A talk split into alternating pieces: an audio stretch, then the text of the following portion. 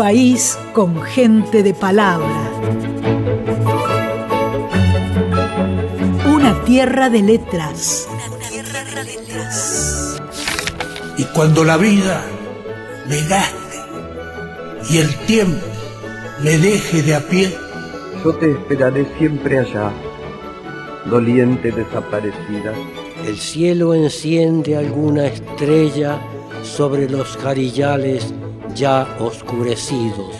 Libros nacionales. La radio pública difunde autores y autoras de toda la Argentina.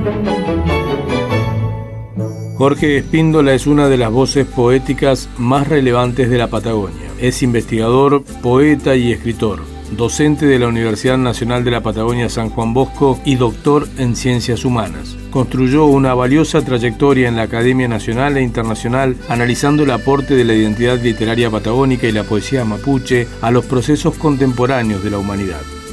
Nacido en Comodoro Rivadavia en 1961, Espíndola se define como habitante de Hualmapu y ha vivido alternativamente en el sur de Argentina y Chile, donde integra diversas organizaciones culturales, sociales y académicas.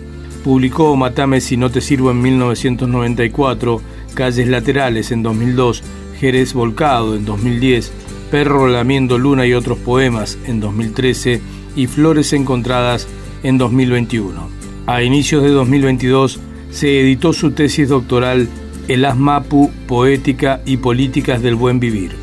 Allí Espíndola investiga la categoría de ASMAPU y la pone en tensión con los procesos actuales de la humanidad en estas latitudes. Yo venía trabajando hace años con, la poesía, con, con, saberes del mundo mapuche y bueno, después tuve la posibilidad de ir a hacer un doctorado a Chile y trabajé con, con mucha gente sabia, con quinches, con gente grande y colegas en, el sur de Chile y también de este lado, en toda la, línea sur del Río Negro, todas estas partes.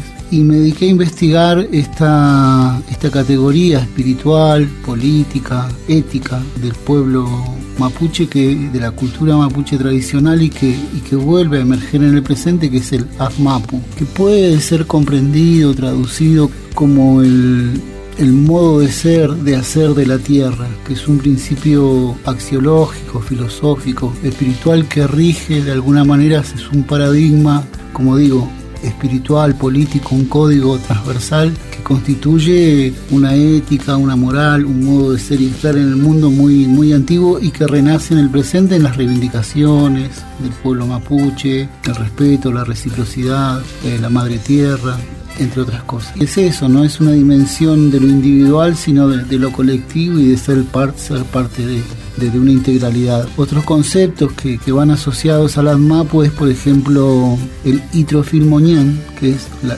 totalidad sin exclusión de todo lo viviente o la trama que sostiene la vida o todo lo viviente. Entonces romper la trama de la vida es también romper la trama de, lo social, ¿no? del che, de las personas y de las comunidades, de las LOF. Y bueno, estos principios yo, yo lo hice un, trabajo que se podría decir de, arqueología, ¿no?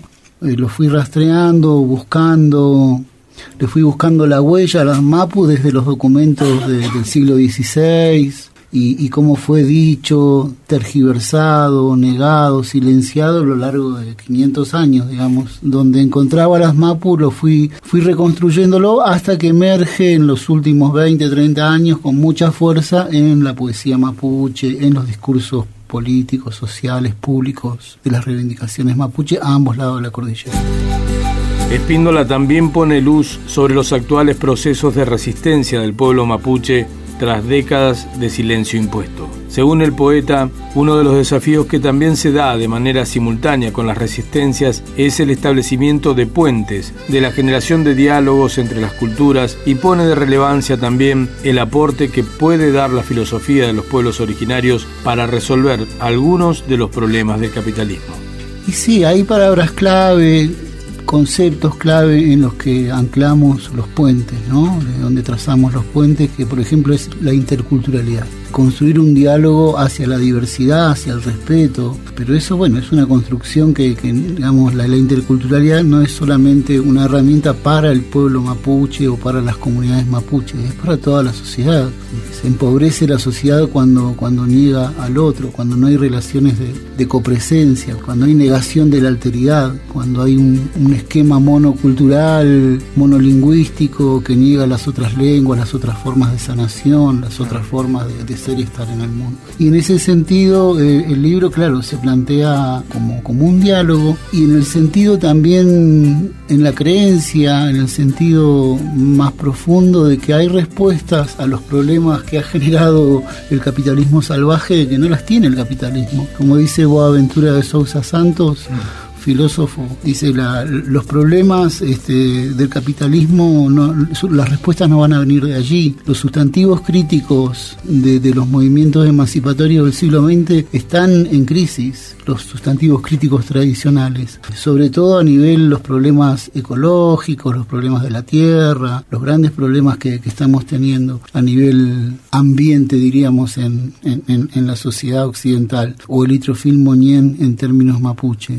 Hay hay respuestas, aportes de la filosofía de los pueblos originarios, no solamente del pueblo mapuche, que enriquecerían las visiones muchísimo y aportarían a solucionar, a encontrar puentes de, reflexión mucho más, más serias. En relación al sistema occidental, Espíndola propone dos aspectos claves para entender las tensiones entre Estado y naciones y reivindica la importancia de que el Estado occidental se abra hacia adentro, es decir, que reconozca que dentro de sí hay una enorme diversidad cultural, política, lingüística y territorial. Es diverso, ¿no? Pero voy a citar solamente dos. Una que es factual, concreta, que es el tema de la, de la propiedad de la tierra en manos de, de los terratenientes que jamás van a ceder derechos, al contrario, van a avanzar sobre los derechos territoriales. Y la otra es más, más extensa, más, más a nivel paradigma histórico de nuestra sociedad, que es la matriz colonial de, de nuestras sociedades. Cuando nacen los estados nacionales en el siglo XIX, nacen con una matriz, reproduciendo la matriz colonial, o sea, las élites criollas que fundaron Argentina, Chile, Bolivia, Perú, Uruguay incluso, Brasil, reproducen una matriz colonial, un Estado, una nación, una lengua y un sujeto privilegiado para ser el, sujeto de la nación, que es el sujeto criollo blanco, eurocentrado, con los valores europeos, y esa matriz se extiende hasta el día de hoy. Las reformas constitucionales de Bolivia, de Ecuador y probablemente la de Chile en este momento están hablando de plurinacionalidad, por ejemplo. Ese no es un, un, un rasgo menor, se está hablando de, de reconocer que dentro de una nación que nació monocultural, monolingüística, reconociendo una sola, una sola forma de, ser argentino, por ejemplo, se está abriendo, o chileno, se está abriendo a, la necesidad de, de la diversidad, de entender que hay otros pueblos y otras lenguas que reclaman sus históricos derechos de ser, estar, hablar, curar, pero además sus antiguos territorios. Entonces, los problemas son de son culturales, que son la cultura son son temas que exceden el presente, no son los problemas de largo tiempo, los cambios culturales son cambios que, que, exceden la vida de una de una persona, la vida biológica de alguien, entonces hay unos problemas de larga data que tienen que ver con la formación jurídica de los estados nacionales. Y por otro lado el tema de la tierra. Acá eh, la conquista la llamada conquista del desierto fue la, la millonaria apropiación de territorios con el que nace la sociedad rural argentina y las sociedades rurales y demás no es ir en contra de, del Estado Nacional en esos términos, jamás ir en contra de, todo lo que pueda hacer el, Estado Nacional para ponerle límites al, capitalismo, ¿no? Sino eh, hacia adentro abrirse a la diversidad y hacia adentro tener políticas de hacia la diversidad y hacia el reconocimiento de los derechos culturales, lingüísticos y también territoriales. Entonces eh, eh, es complejo. son, son, contradicciones en las que de repente eh, nosotros no, no, no, no debiéramos, este, entramos, pero no debiéramos, debiéramos solucionarlas porque son, si no te pasa lo que pasa, es decir, si no terminamos enojándonos con la persona, con las personas que reivindican derechos territoriales, pero no nos enojamos con Lewis, por ejemplo, ¿no?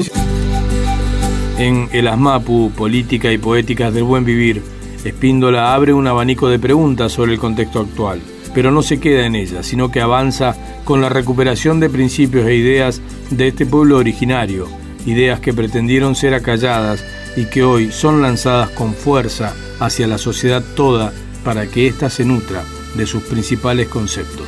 Y donde hay poder hay resistencia, dice un filósofo, ¿no? Este, entonces resistencia eh, ha habido siempre. No, no, no vienen las últimas generaciones del pueblo mapuche a, en todo caso cambian los modos y, las articulaciones en el presente, pero las resistencias eh, culturales, políticas, territoriales han estado siempre. Basta tener una mirada seria hacia la historia, y uno va a comprender que las resistencias fueron por la vía de la fuerza, por la vía de la política, por la vía de la palabra, por la vía de resistir la lengua, que pasó a silencio, una lengua eh, clandestina, preservada en la intimidad de los hogares, en la ceremonia, en los camarucos, eso también es resistencia. Entonces es una transversalidad de los modos de resistencia, donde la resistencia, la lucha, la, ofensiva, eh, también es parte, pero no es la única forma de, de la resistencia es, transversal y compleja, ¿no? Un alamien, un peña, una persona que está dando un taller, pienso en, un retrafe, en un platero como Jorge Olivares, también está resistiendo con su arte la memoria cultural, el arte de un pueblo.